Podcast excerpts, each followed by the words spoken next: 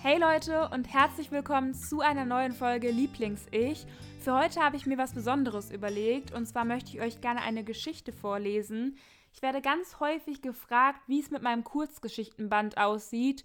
Ich habe 2016 ein Buch unter dem Namen Das Leben in Light-Version veröffentlicht. Da habe ich meine fiktiven Geschichten so rund ums Thema Magersucht, Essstörungen äh, gesammelt. Das Buch gibt es nicht mehr zu kaufen, weil sich einfach meine Einstellung, meine Meinung und ähm, ja auch mein Geschmack verändert hat. Ich stehe nicht mehr hinter all diesen Geschichten aber äh, es gibt ein paar davon, die mir sehr viel bedeuten und ich würde euch gerne eine davon heute vorlesen. Es gibt die sogar schon auf YouTube. Also ich habe das vor einer lang, langen Zeit schon mal vertont. Allerdings ist die Qualität extrem schlecht und ähm, ich glaube, das kennen halt auch nicht viele. Von daher würde ich es heute einfach gerne nochmal machen und ich hoffe, dass sie euch gefällt. Ich plapper jetzt gar nicht lange, denn ich denke, das ist nicht der Grund, ähm, warum ihr heute eingeschaltet habt. Es geht um die Geschichte Die Realität der anderen. Heute Morgen las ich in der Tageszeitung doch tatsächlich, dass die meisten Deutschen nur noch auf das vertrauen, was sie sehen. Die Welt wird immer oberflächlicher, stand dort. Ich habe nur mit dem Kopf geschüttelt und meine Frau Simone gefragt, ob sie noch ein Toast für mich hat. Mir macht mein leichtes Bäuchlein nämlich nichts aus, habe ich gelacht und entzückt mit den Händen geklatscht. Manchmal bist du wie ein kleiner Junge. Sie lächelte. Du sagst doch selber, Männer werden nie älter als zwölf. Ach, machte Simone, wenn wir Frauen das auch von uns behaupten könnten, aber natürlich rein äußerlich gesehen, auf die Falten, die Hängebrüste und die Zellulite könnte ich verzichten. Sie steckte sich ein Stück Brot in den Mund und seufzte. Ach was, habe ich geschimpft. Willst du etwa zu der Mehrheit gehören, die nur nach Äußerlichkeiten urteilt? Als Simone mit den Schultern gezuckt hat, habe ich verwirrt den Kopf geschüttelt. Ich bin da anders. Ich würde niemals nach dem Äußeren entscheiden. Simone hat mich spöttisch angesehen. Also habe ich in der Redaktion angerufen. Klaus, sagte ich, ich komme heute erst später. Ich übernehme nämlich deinen Termin mit dem Interview. Mein Arbeitskollege war verwirrt. Woher kommt dein Interesse an Essstörungen? Hast du zu viel Germany's Next Topmodel geguckt? Klaus fand seinen Witz wohl sehr gelungen, denn er lachte laut auf. Ich wurde stutzig. Nein, antwortete ich. Mich würde interessieren, ob das, was ich heute in der Zeitung gelesen habe, stimmt. Klaus horchte nach. Zeitung? Genau. Die meisten Deutschen urteilen nur nach Äußerlichkeiten, Klaus. Also frage ich jemanden, der sich mit sowas auskennt. Eine Magersüchtige? Es war, als stände Klaus auf dem Schlauch. Na gut, vergiss es einfach. Lass mich gehen. Zum Glück gab Klaus sich geschlagen. Also fahre ich heute Morgen statt zur Arbeit in die Stadt. Dort ist ein nettes Café, in dem ich mich mit der jungen Frau treffe. Ich ärgere mich, dass ich vergessen habe, Klaus nach ihren Daten gefragt zu haben. Ehrlich gesagt weiß ich nicht einmal, wie meine Befragte heißt. Ich bin zuerst dort, habe mir bereits ein Latte Macchiato bestellt, als sich die Tür öffnet und zwei junge Frauen hereinkommen. Sie sehen sich suchend um. Die eine lange blonde Haare ist groß und sehr dünn. Sie trägt eine blaue Jeans, ein kariertes Hemd in den Farben von meiner Lieblingsfußballmannschaft Schalke 04. Die andere, sicherlich eine Freundin meiner Interviewpartnerin, ist etwas kleiner, hat ein paar Kilo zu viel auf den Rippen, aber ein freundliches Lächeln im Gesicht. Sie trägt einen Sommerrock, ein rotes Shirt und helle Turnschuhe. Ich merke, dass ich etwas aufgeregt bin. Ich möchte der Blonden schließlich nicht zu nahe treten. Sofort ärgere ich mich, dass ich mir keine Fragen notiert, sondern beschlossen habe, spontan zu sein. Schön, dass Sie gekommen sind. Ich stehe auf und gebe beiden Frauen die Hand. Irgendwie verunsichert es mich, dass die Blonde noch eine Freundin mitgebracht hat. Andererseits kann ich auch verstehen, dass sie nervös ist, offen über ihre Erkrankung zu sprechen. Möchten Sie sich vielleicht setzen? Die Blonde setzt sich schüchtern in eine Ecke und ich frage sie nach ihrem Namen. Sie wirft einen Blick zu ihrer Freundin, diese nickt ihr aufmunternd zu. Ich heiße Sarah. Ah, denke ich. So hieß sie also. Mein Name ist Anja, sagt die Freundin und lächelt. Jürgen. Ich trinke einen Schluck meines Kaffees und überlege, was ich nun sagen soll. Normalerweise führe ich Interviews mit Polizisten, die über ihre Fälle sprechen, oder interviewe normale Bürger. Diesmal habe ich Angst, jemandem zu nahe zu treten und irgendwie unverschämt zu wirken. Ich freue mich, dass Sie gekommen sind. Damit Sarahs Freundin sich nicht so unerwünscht fühlt, nicke ich auch ihr freundlich zu. Vielleicht mag sie mir ja alles aus der Sicht einer so gut wie Angehörigen erzählen. Freundinnen erzählen sich doch so gut wie alles. Können Sie sich noch daran erinnern, wie es zu der Erkrankung kam? Sarah zuckt mit den Schultern.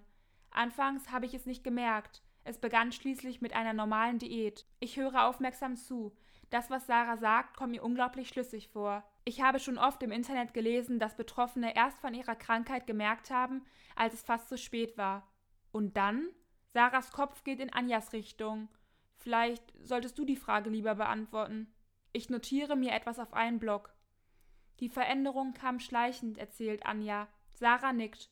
Zuerst ist es das Weglassen des Frühstücks und schließlich eine komplette Verleugnung der eigentlichen Realität. Betroffen sieht Anja auf ihren Teller. Ich kann verstehen, dass es ihr schwerfällt, über die Krankheit der Freundin zu reden. Sie kannten sich also schon vorher, murmele ich. Anja nickt. Deshalb sind wir auch zu zweit gekommen. Und ähm, seit wann haben die Leute angefangen zu gucken? Mich interessiert es sehr, wie die Gesellschaft auf ihre Erkrankung reagierte. Endlich habe ich die für mich wichtigste Frage gestellt. Ich schaue Sarah an und warte gespannt, was sie sagt. Diese wirft einen Blick zu ihrer Freundin. Beide schweigen. Plötzlich schiebt Anja den Stuhl nach hinten. Sie erhebt sich, dreht sich um und und geht. Ich bleibe verwirrt sitzen und schaue ihr hinterher. Was, wohin geht sie denn? frage ich Sarah. Diese schüttelt den Kopf. Ich denke, das Ganze ist ein Missverständnis. Wie kommen Sie darauf, dass ich die Betroffene bin? Anja ist die, die unter Magersucht leidet.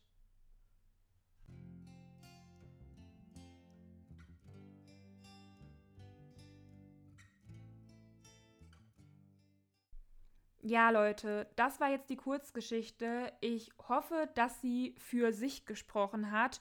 Trotzdem möchte ich aber noch ein paar Worte dazu verlieren. Ich habe die Geschichte damals geschrieben, da bin ich noch zur Schule gegangen und steckte halt auch noch mitten in der Krankheit. Und ähm, es ging mir zu dem Zeitpunkt verdammt schlecht. Ich war aber so gut wie im Normalgewicht. Also sagen wir so, für meine Mitschüler und Lehrer und Nachbarn und die Leute auf der Straße sah ich zu dem Zeitpunkt wahrscheinlich so aus wie ein gesunder Jugendlicher. Und ähm, für mich war das halt verdammt hart, weil, ähm, habe ich auch schon ganz oft in meinen Videos erzählt, für mich war die Magersucht oder das Aussehen der Magersucht immer ganz wichtig, weil ähm, ich mich dadurch ernst genommen gefühlt habe und zu dem Zeitpunkt, wo ich halt einfach von außen nicht gesehen wurde oder mein Leid nicht gesehen wurde, fühlte ich mich irgendwie so egal. Und ich glaube, dass es halt vielen Betroffenen so geht, dass sie sich halt sehr durch dieses kranke Aussehen definieren und vor allem dann, wenn sie halt vielleicht gesund aussehen, meinen, keine Hilfe zu bekommen oder Hilfe nicht verdient zu haben und ähm, ja, deswegen wollte ich diese Geschichte vorlesen, um euch nochmal zu zeigen, dass es bei dieser Erkrankung nicht auf das Aussehen ankommt. Das ist ja eigentlich bei psychischen Krankheiten sowieso so, dass der Schein halt trügt. Also auch Depressionen, Angststörungen oder auch alle anderen mentalen Krankheiten ähm, sind nicht äh, für Außenstehende sofort bemerkbar. Ich glaube aber, dass es bei Magersucht halt nochmal so was Besonderes ist. Also da glauben Leute halt wirklich, das von außen sehen zu können. Und natürlich stimmt das halt auch in gewisser Maßen. Also bei vielen Magersüchtigen sieht man es halt einfach auch. Aber auch hier kommt es halt auf die Gedanken an. Also wenn jemand ähm, vorher in einem starken Übergewicht war und ähm, dann halt sich runterhungert, dann dauert es ja bei dem viel länger, bis der in einem krassen Untergewicht ist, als bei jemandem, der vielleicht vorher schon sehr dünn war. Äh, genauso auch, wenn man aus einer Klinik kommt und man hat sehr viel zugenommen. Das heißt halt nicht, dass der Kopf sofort okay ist. Versteht ihr wahrscheinlich, wie ich meine. Und ähm, ich, ich fand das hier halt ganz gut. Der Mann, der selbst von sich geglaubt hat, nicht oberflächlich zu denken, hat sich so darin geirrt und hat die falsche Person als magersüchtig eingestuft. Die Freundin, die halt überhaupt kein Problem hat und ähm, hat damit halt Menschen schwer gekränkt. Ich hoffe, dass diese Geschichte auch Außenstehenden vielleicht nochmal etwas zeigen konnte und ich würde mich riesig über euer Feedback freuen. Ich werde auch zu dem Thema nochmal eine Podcast-Folge aufnehmen, also eine separate, wo ich ähm, über mein, meine Erfahrungen spreche, also Recovery im Normalgewicht und wie ich damit umgegangen bin und wie sich das für mich genau angefühlt hat und auch welche Gedanken mir dabei geholfen haben, dieses Ich bin nie krank genug zu überwinden. Wenn euch das interessiert, schreibt mir jederzeit eure Fragen und ähm, eure eigenen Erfahrungen. Vielleicht können wir uns da austauschen und ich kann das dann halt auch nochmal aufnehmen. Ähm, ja, würde ich mich sehr darüber freuen. Für heute war es das dann. War heute ein bisschen kürzer. Ich hoffe, dass es trotzdem okay war. Aber ähm, ja, ich dachte, dass es halt ganz schön wäre, die Kurzgeschichte hier in diesem Format zu teilen. Ich freue mich jetzt aufs nächste Mal bei einer neuen Folge Lieblings-Ich.